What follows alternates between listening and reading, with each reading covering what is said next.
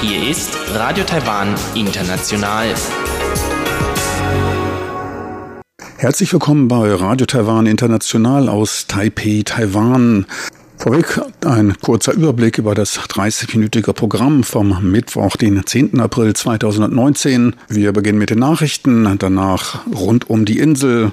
Dort berichten wir von den neuesten Trends der Fahrradmesse in Taipei, die Ende letzten Monats stattfand. Anschließend am Rande notiert, dort gibt's ebenfalls die neuesten Trends und zwar im Bereich der Beerdigung. So viel für den ersten Überblick und nun zu den Nachrichten.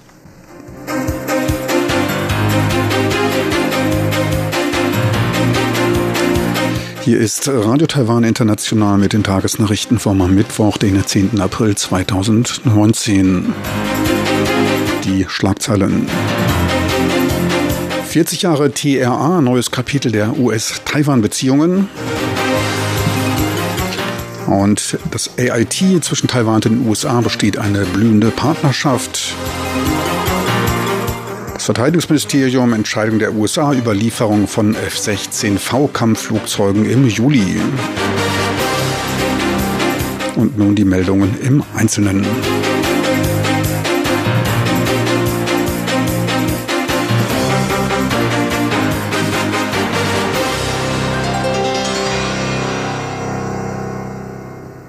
Präsidentin Tsai Ing-wen bezeichnete den vor genau 40 Jahren erlassenen Taiwan Relations Act TRA als das Aufschlagen eines neuen Kapitels bei den Beziehungen zwischen Taiwan und den USA. Er reflektiere nicht nur den Einsatz beider Seiten zur Bewahrung von Frieden, Sicherheit und Stabilität in der pazifischen Region, sondern unterstützte auch Taiwans Entwicklung seiner Selbstverteidigungsfähigkeit als Gegenmaßnahme zu jeder Form von Zwang und Druck. Präsidentin Tsai macht ihre Aussagen gestern Nacht bei einer Videokonferenz mit drei US-Denkfabriken aus Anlass des 40. Jahrestages des TRA. Das TRA wurde vor 40 Jahren von US US-Präsident Jimmy Carter einige Monate nach der diplomatischen Anerkennung Pekings unterzeichnet. Das DA bietet die legale Basis für inoffizielle Beziehungen zwischen Taiwan und den USA und verpflichtete sie per Gesetz zur Unterstützung Taiwans bei der Bewahrung seiner Selbstverteidigungsfähigkeit zur friedlichen Lösung der Angelegenheiten in der Taiwanstraße. Präsidentin Tsai betonte bei der Videokonferenz die Fähigkeit zur Selbstverteidigung. Wenn wir nicht über die Fähigkeit verfügen, Zwang und Aggression einzudämmen, werden wir nicht in der Lage sein, Frieden zu erreichen. Unsere Diplomaten arbeiten Hand in Hand, um unsere geteilten Werte und Interessen gegen die in der Welt aufkommende Welle des Autoritarismus zu fördern. Wir sind uns alle zu bewusst über die Gefahren des Autoritarismus, dessen Ideologie es ist, sich gegen die Freiheit und freie Bestimmung der Bürger zu wenden.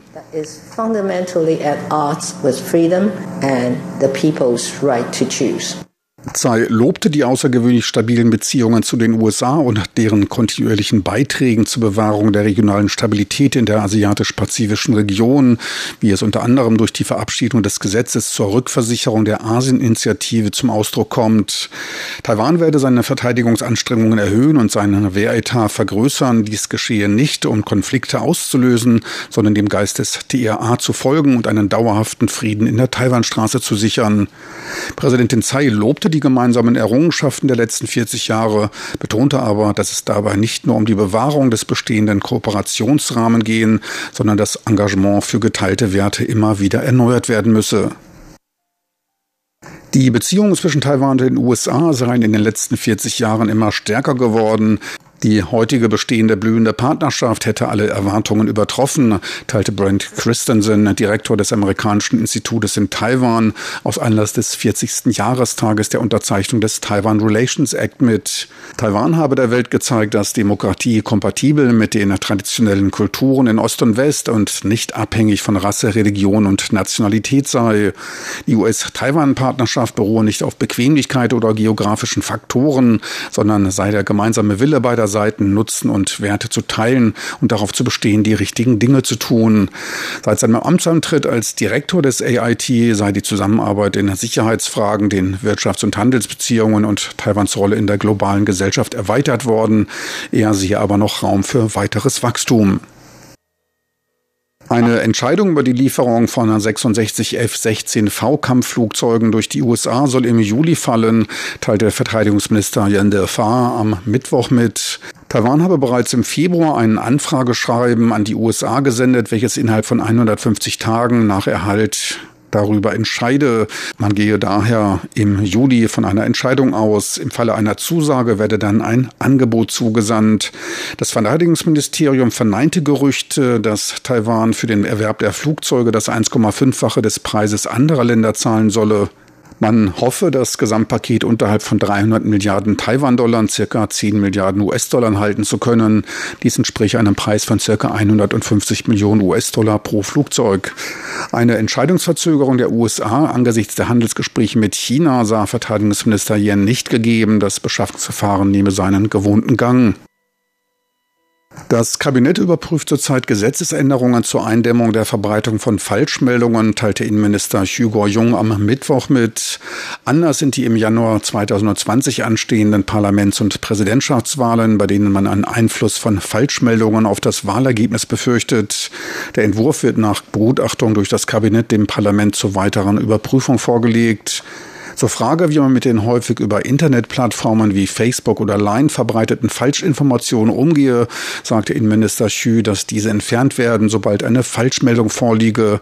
Das Innenministerium wolle dabei den Kontakt mit der Industrie verstärken. Er wies darauf hin, dass die Landesentwicklungskommission NCC die zuständige Einrichtung für Internetplattformen sei, das Innenministerium auf Gesetzesverstöße fokussiere. Mit der NCC werde man weiterhin gute Beziehungen unterhalten. Eine Reihe von Erdbeben erschütterte in der Nacht und den Morgenstunden den Osten und Süden Taiwans. Im Landkreis Hualien ereignen sich drei Beben, im Landkreis Jiai eines. Die Epizentren der Erdbeben in Hualien befanden sich in 11 Kilometer beziehungsweise knapp 25 Kilometer Tiefe und wiesen eine Stärke von 4,7 beziehungsweise 4,9 auf der siebenstufigen Skala auf. Ein Beben der Stärke 5 wird als stark empfunden und wirkt auf die meisten Leute angsteinflößend. Eines der Beben machte sich auch mit einer Intensität Intensität von vier in der Taroko-Schlucht bemerkbar. Schon am Dienstagabend ereignete sich in der Region ein Beben der Stärke 5 in einer geringen Tiefe von 11 Kilometern. Die in der Stadt Hualien registrierte Intensität erreichte ebenfalls die Stufe 5. Wie das Seismologische Zentrum des Wetteramtes mitteilte, könnten die Beben Folgebeben des sich am 6. Februar 2018 ereignenden Erdbebens der Stärke 6,4 gewesen sein. Für die nächsten ein bis zwei Wochen rechnet man mit einer Reihe von Nachbeben der Stufe 3 bis 4. Der Stromversorger Taipower meldete keinerlei Unregelmäßigkeiten beim Betrieb seiner Atomkraftwerke. Die seismische Intensität der Beben erreichte nicht das Aktionsniveau. Das gesamte Stromsystem verhielt sich normal. Das kantonesische Restaurant Le Palais verblieb als einziges Restaurant, welches im neuen Michelin 2019 Gourmetführer Taipei mit drei Sternen ausgezeichnet wurde. Das in Taipei ansässige Restaurant konnte damit seinen Status des Vorjahres erhalten. In der Zwei-Sterne-Kategorie verschaffte sich die lediglich zwölf Plätze an einem massiven Zypressentresen aufweisende authentische Sushi-Bar Sushi Amamoto erstmals Zugang. Die für ihren innovativen Kochstil im letzten Jahr mit einem Stern ausgezeichneten Restaurants Raw und Tairoa wurden um einen Stern aufgewertet. Das japanische Restaurant Shun Ryogin und das Sichuan-Restaurant The Guest House konnten ihren Status in der Zwei-Sterne-Kategorie halten. Der Aktienindex TAIEX legte heute leicht um 0,15 Prozent bzw. 16 Punkte zu. Dies reichte aber, um auf einem Jahreshoch bei 10.868 Punkten abzuschließen. Der Umsatz belief sich auf 4,2 Milliarden US-Dollar. Und nun zu den Wetteraussichten für Donnerstag, den 11. April 2019.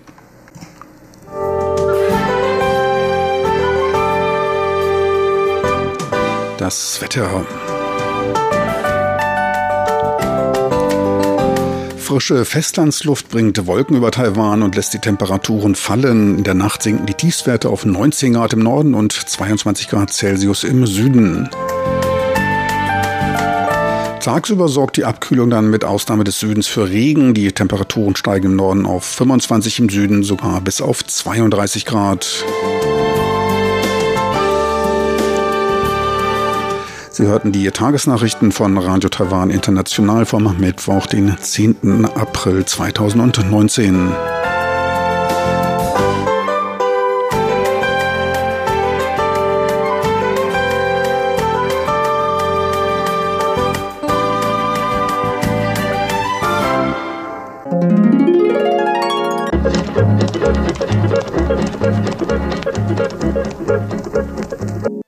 kommen nun zu Rund um die Insel mit Huang Yilong.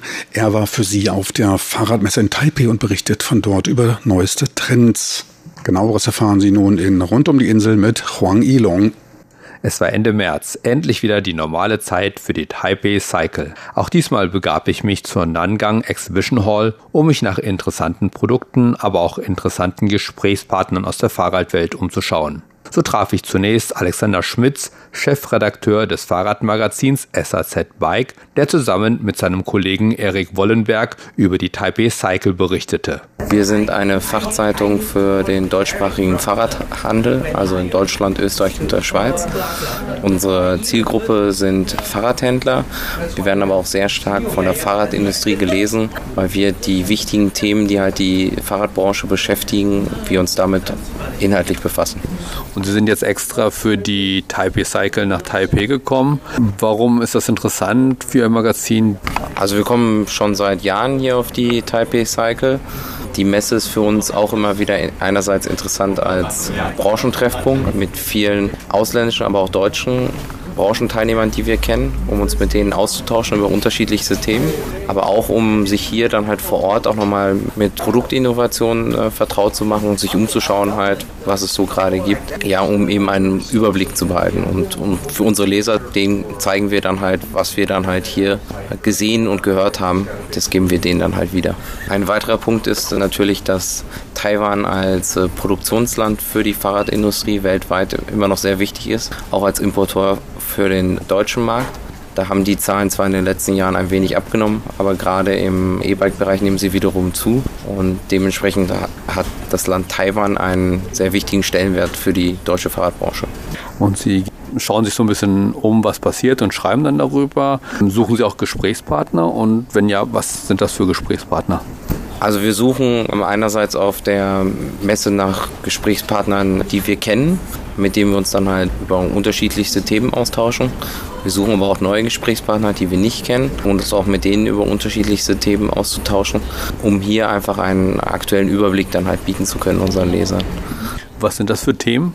Das ist sehr unterschiedlich. Also einerseits natürlich Produktthemen, weil wir sind ja hier auf einer Messe, wo halt eben auch Produkte vorgestellt werden. Aber auch Themen wie Produktion, wie momentan auch in der Diskussion mit China, Anti-Dumping. Ähm, aber auch Messe zum Beispiel, Entwicklung, infrastrukturelle Entwicklung. Also man unterhält sich natürlich auch über Verkehr. Gestern hat ja zum Beispiel die Stadt Utrecht ihr Verkehrskonzept hier vorgestellt, das sehr interessant ist und äh, wo, wo, wo sich gerade deutsche Städte noch einiges von abschneiden könnten. Mhm. Also sind sehr unterschiedliche Themen. Wenn Sie schon auf die herkommen, gibt es dann immer noch Sachen, wo Sie denken, oh, das ist interessant? Doch, schon. Also gibt es immer mal wieder. Also natürlich wir wiederholen sich auch einige Dinge, aber es gibt auch Dinge, die, die einem neu sind. Jetzt konkret ist uns ein Unternehmen aufgefallen, die ein Produkt herstellen, eine äh, so, wo aus einer normalen äh, Schaltung eine Funkschaltung dann halt wird über einen Adapter. Eine sehr clevere Lösung. Das ist jetzt vielleicht mal ein Produkt, was uns jetzt hängen geblieben ist, aber wir haben noch, auch noch nicht bei weitem alles gesehen. Und äh, man muss auch sagen, man, auch wenn man so über die Messe schlendert, manchmal entgehen einem auch Dinge dann. Mhm. Natürlich sollte auch erwähnt werden, dass Taiwan auch einen Wandel halt hat in seiner Wahrnehmung. Früher war Taiwan einfach ein klassisches Produktionsland. Äh, mittlerweile wird hier auch sehr viel entwickelt, auch sehr viele hochwertige Produkte. Und es ist gerade in Bezug auf Deutschland oder auch andere Länder halt, findet auch immer wieder ein Austausch statt zwischen Ideen und Konzepten. Also die Industrien bringen sich da und die Branchen bringen sich da gegenseitig dann einfach voran. Das ist immer hier deutlich zu erkennen. Deswegen sind wir, kann man nicht auch immer sagen, dass man immer nur auf der Suche nach Neuheiten ist, sondern auch nach Produktweiterentwicklung, Verbesserungen halt. Ich meine, ein typisches Beispiel dafür sind zum Beispiel die Elektroräder, die sich, äh, die momentan das große Thema schlechthin sind, ähm, die aber auch von Jahr zu Jahr immer besser werden halt. Anschließend besuchte ich zwei deutsche Firmen, die ich noch aus meiner Zeit in der taiwanischen Fahrradindustrie kannte, SKS Germany und Abus. Zunächst sprach ich mit Marcel Spork von SKS, Vertriebsleiter für den Aftermarket. So, SKS hat jetzt hier einen eigenen Stand auf der Taipei Cycle. Inwiefern ist die Taipei Cycle für SKS von Bedeutung?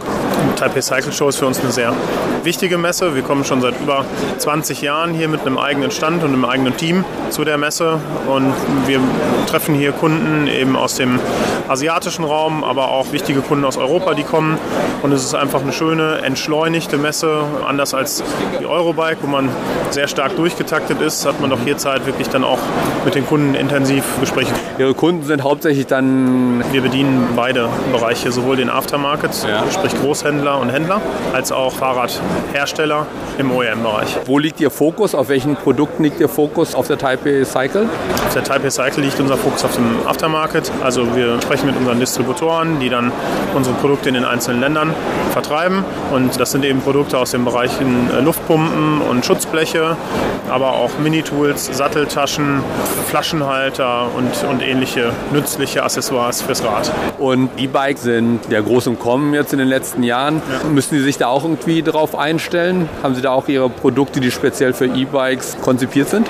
Absolut. Das ist in beiden Bereichen, OEM und Aftermarket, sehr wichtig. Im OEM-Bereich sorgen wir zum Beispiel dafür, dass die Stromkabel vernünftig unter den Schutzblechen entlang geführt werden. Und auch im Aftermarket profitieren wir davon, dass der Markt durch das E-Bike immer weiter wächst und versuchen uns auch mit unseren Produkten natürlich darauf einzustellen. Also normalerweise ist die Type Cycle ja im März. Letztes Jahr war sie im Oktober und das wurde dann wieder auf März geschoben jetzt. Hat das die Planung schwieriger gemacht oder die Logistik und so weiter?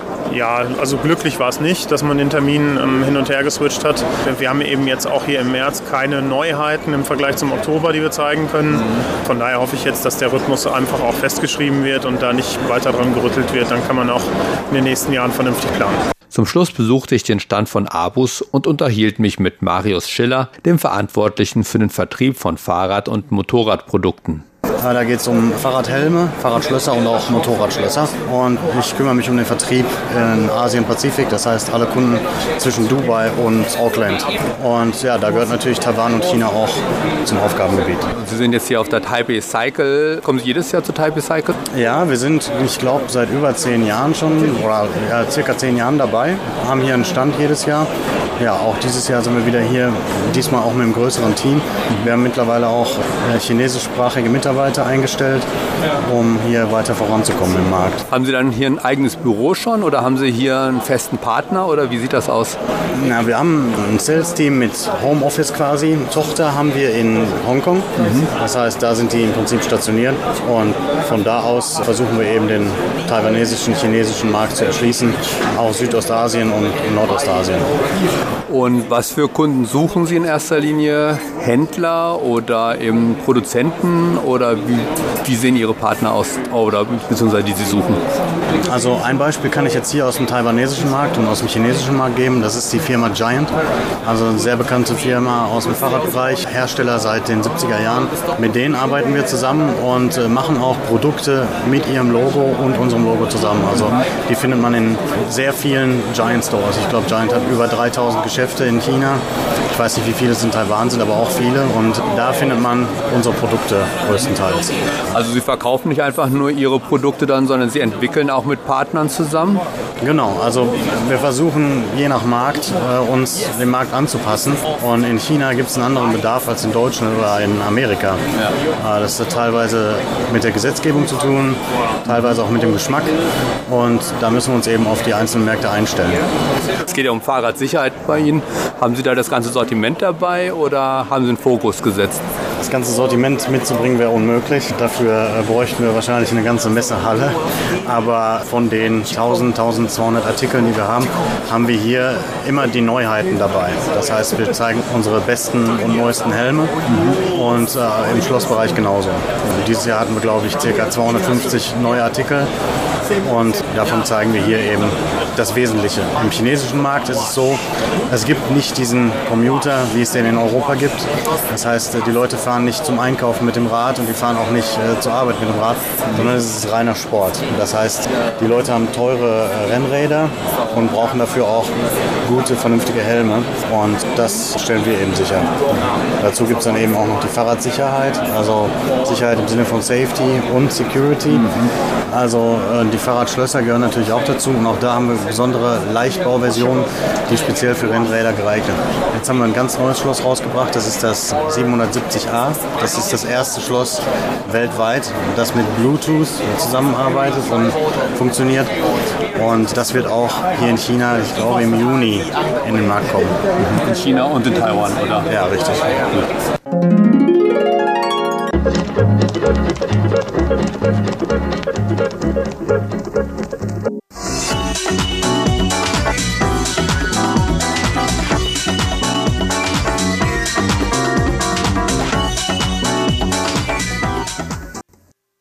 Herzlich willkommen zu einer weiteren Ausgabe von Amaranda notiert. Am Mikrofon begrüßt Sie Frank Pewitz. Thema heute sind neueste Trends bei Bestattungen. Schon in der letzten Woche wies sich bei dem Thema einen Gedenktag auf den im chinesischen Kulturkreis üblichen Verbrennen von Papiergeld und anderen sogenannten symbolischen Wertgegenständen hin. Ging es früher nur um Papiergeld und Goldbarren aus Papier, erweiterte man die Auswahl der ins Jenseits zu transzendierenden Gegenstände auch auf Apple-Telefone, Autos, Waschmaschinen, Kreditkarten, TV-Geräte und weitere Gegenstände des gehobenen Bedarfs. Ich möchte Ihnen heute aber die neuesten Trends in der Branche vorstellen. Hintergedanke beim Verbrennen von Papiernachbildung ist die Annahme, dass die Verstorbenen in einer anderen Welt weiterleben, sich die Bedürfnisse aber anscheinend nicht weiter verändern, sondern nach wie vor das Beste gerade gut genug ist. Für Statusbewusste im chinesischen Kulturkreis und bei vielen geht es oft genau darum, gilt es zu zeigen, was man hat. Schlüsselereignisse wie Leben, Geburt, Heirat, Tod bieten daher die beste Gelegenheit, die Bedeutung der Sippe anschaulich über die Demonstration von Reichtum und Überfluss Status darzustellen. Je größer eine Hochzeit, desto mehr Gesicht erhält die Familie und auch das Budget beim Abschied der Verstorbenen sollte nicht zu knapp bemessen sein. Einmal um allen Außenstehenden den Respekt und die Anerkennung der Leistungen durch die Hinterbliebenen für die dahingeschiedenen ausreichend deutlich zu machen. Doch nicht nur das, nicht nur die Außenwirkung ist wichtig, auch die Verstorbenen sollen sich gut und geehrt fühlen. Immerhin haben sie mit ihrem Tod einen deutlich direkteren Einfluss auf die Lebenden, denn sie sind jetzt enger mit der das Leben eines traditionellen Taiwaners oder Chinesen bestimmenden Geisterwelt verbunden. Sie werden also noch mächtiger und da gilt es, sich mit ihnen gut zu stellen, ihnen einen entsprechenden entsprechenden Abschied zu geben. Auch in der Bestattungsbranche findet stetig Innovation im Bereich der Papiermodellhersteller statt. Einige besonders versierte Pappmodellhersteller konzentrierten sich darauf und brachten die Kunstform auf eine neue Ebene. Zielgruppe ist dabei das Premium-Segment der wirklich begüterten und berühmten im Reich der Lebenden mal einige Kostproben. So verbrannte die Familie eines Unternehmers für die Ahnen ein detailliertes Modell einer zweistöckigen Villa, die komplett auch mit Lampen und allem notwendigen Interieur für ein angenehmes Leben im Jenseits ausgestattet war. Natürlich lagerte auch in der Papiervilla eine ausreichende große Menge an Geistergeld, das ein unbeschwertes Leben in der Ewigkeit garantierte. Keine Frage, dass in der dazugehörigen Garage auch der entsprechende Luxuswagen darauf wartete, mit Hilfe der Flammen seine Mission in der anderen Welt anzutreten. Ein seit 30 Jahren im Geschäft aktiver 55-jähriger Modellbauer, der sprach von immer komplexeren Kundenwünschen, welche immer höhere Anforderungen an die Pappmaché-Kreativen stellten. Mittlerweile sind Minibanken, also Finanzinstitute nachzubauen. Auch ein Space Shuttle wurde schon nachgefragt. Etwas irdischer und bodenständiger das Vergnügungsgebäude. Eine Freizeiteinrichtung einschließlich Casinos und einem Hostessclub, in der auch die entsprechenden im figurbetonten Outfit gekleideten Damen nicht fehlen durften. Das Ganze, wie gesagt, aus Papier. Teilweise werden auch sehr individuelle und nahegehende Anfragen gestellt. Für einen der Hersteller war der ausgefallenste Auftrag die Herstellung einer lebensgroßen Papierdublette eines bei einem Autounfall ums Leben gekommenen jungen Mannes. Diese Doublette wurde dann auf den stark in Mitleidenschaft gezogenen Körper des im Sarg liegenden jungen Mannes gelegt. So kam er in alter Schönheit ins Jenseits und für die trauernden Angehörigen wurde die Beerdigung nicht zum absoluten Schockerlebnis. Doch nach wie vor zählen realistische Mini-Gadgets wie Smartphones, Laptops sowie ein Mini-Tresor mit US-Dollar, Goldbarren und Kreditkarten zu den beliebtesten und am meisten nachgefragten Dingen. Im traditionellen chinesischen Stil gehaltene Häuser, die hauptsächlich aus Papier und Bambus hergestellt wurden, bei denen aber auch Styroporschaum zum Einsatz kam, fiel wegen Umweltbedenken aus der Mode. Man stellt nun kleinere und kompliziertere Modelle aus umweltfreundlicheren Materialien her um sich an die ändernde Zeit anzupassen. Etwa ein Fünftel aller Bestellungen entfällt weiterhin auf traditionelle Häuser. Zum Umgang und der Verarbeitung der Eindrücke in diesem Metier sagte ein Papierkünstler, dass einige Menschen denken, dass dieses Geschäft uns Pecht einbringe, weil wir uns mit den Toten beschäftigen. Er wiederum glaube, mit seinen erbrachten Dienstleistungen gutes Karma anzuhäufen. Der Weg in diesen Berufszweig kann dabei teils völlig zufällig eintreten. Eine Taiwanesin konnte einst für ihren Großvater nicht das richtige Papierhaus finden, so entschloss sie sich, dieses selbst herzustellen. Dabei handelt es sich um eine Villa mit einer heißen Quelle im Freien, die ihr Großvater über alles liebte. Damit begann dann ihre Karriere. Auch sie glaubt an das Karma-Schaffende in ihrem Beruf. Man helfe dabei doch den Hinterbliebenen mit dem Verlust eines Angehörigen klarzukommen. Und dabei kann es auch teils zu echten Großaufträgen kommen. Die Familie eines Tycoons aus der Unterhaltungsbranche zum Beispiel bestellte einst bei ihr ein aufwendiges Filmstudio, welches thematisch nochmals verschiedene Zeitperioden des Verstorbenen darzubieten hatte. Die Rechnung belief sich dann auf 64.000 US-Dollar. Etwa jeder fünfte ihrer Kunden sei übrigens ein Christ, fügte sie noch an und hofft, dass westliche Gesellschaften diesen Brauch auch verstehen. Papieropfer seien in sich nichts Angsteinflößendes. Sie wolle schöne Dinge herstellen, um den Verbliebenen spüren zu lassen, dass die geliebten Dahingeschiedenen ein besseres Leben im Himmel haben werden andere Länder, andere Sitten. Sollte sich jemand ab Juni in Paris aufhalten, besteht dort die Möglichkeit, sich eine Ausstellung zur taiwanischen Begräbniskultur anzuschauen.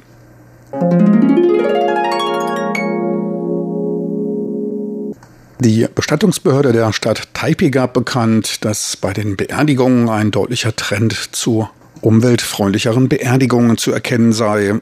Sie räumte dabei aber ein, dass man es fördere, den Umwelteinfluss von Beerdigungen möglichst klein zu halten.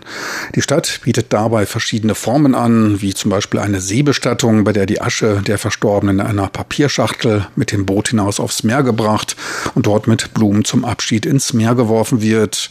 Des Weiteren werden für Baum- und Blumenbestattungen bestimmte Parkanlagen ausgewiesen. Absolut betrachtet spielen umweltfreundliche Beerdigungen allerdings nach wie vor nur eine Nebenrolle.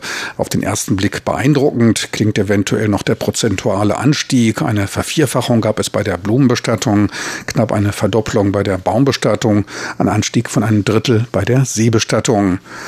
In absoluten Zahlen gesehen waren es insgesamt im letzten Jahr circa 4250 umweltfreundliche Bestattungen. 2014 lag diese Zahl bei lediglich 1920. Angesichts von 2,7 Millionen Einwohnern eine recht überschaubare Zahl. Am beliebtesten waren in knapp 2400 Fällen 2018 Baumbestattungen, Seebestattungen gab es lediglich 133. Dass die Stadtregierung dabei diese umweltfreundlichen Bestattungen fördert, hat auch einen ganz einfachen Grund, und zwar der immer knapper werdende Platz für Urnenstädte, von Gräbern ganz zu schweigen. Attraktiver machen will die Stadtregierung diese Bestattungsart durch den Verzicht auf Lagerungsgebühren der Aschereste. Zudem wollten es die Hinterbliebenen aber auch mittlerweile einfacher haben als bei den traditionell üblichen Bestattungen wobei der Kostenfaktor wohl auch eine Rolle spielen dürfte. Insgesamt ein Thema und eine Entscheidung, die in den nächsten drei Dekaden, mindestens drei Dekaden angesichts der rapide alternden Gesellschaft noch öfter diskutiert werden dürfte. Ende 2018 waren 14,6 Prozent der Bevölkerung älter als 65 Jahre, knapp 13 Prozent waren unter 15 Jahren. Einem Anstieg von gut 4% in den letzten zehn Jahren bei der älteren Bevölkerungsgruppe steht ein Rückgang bei der jüngeren Bevölkerungsgruppe von ebenfalls 4% gegenüber. Das dürfte bald weiter auseinanderklaffen. Zählt man Taiwan seit dem letzten Jahr zur Gruppe der gealterten Gesellschaften, wird man innerhalb von acht Jahren den Status einer stark gealterten Gesellschaft mit mehr als 20 Prozent von über 65-Jährigen innehaben. So schnell wird dieser Prozess in keinem anderen Land dauern. Japan soll dafür elf Jahre benötigen benötigen die USA 15, Frankreich 29 und Großbritannien 51 Jahre. Ab Mitte des Jahrhunderts wird dann der Altenanteil für längere Zeit bei über 40 Prozent liegen. Bestenfalls auf 24 Millionen Einwohner wird die Bevölkerungszahl steigen. Das Maximum ist damit mittlerweile schon fast erreicht. 2050 sollen es nur noch 22 Millionen Bewohner sein. Diese Zahl sinkt dann bis 2090 auf knapp 17 Millionen. So viel für heute aus Am Rande notiert mit Frank Piewitz. Besten Dank fürs Interesse. Tschüss und auf Wiedersehen. Bis zur nächsten Woche.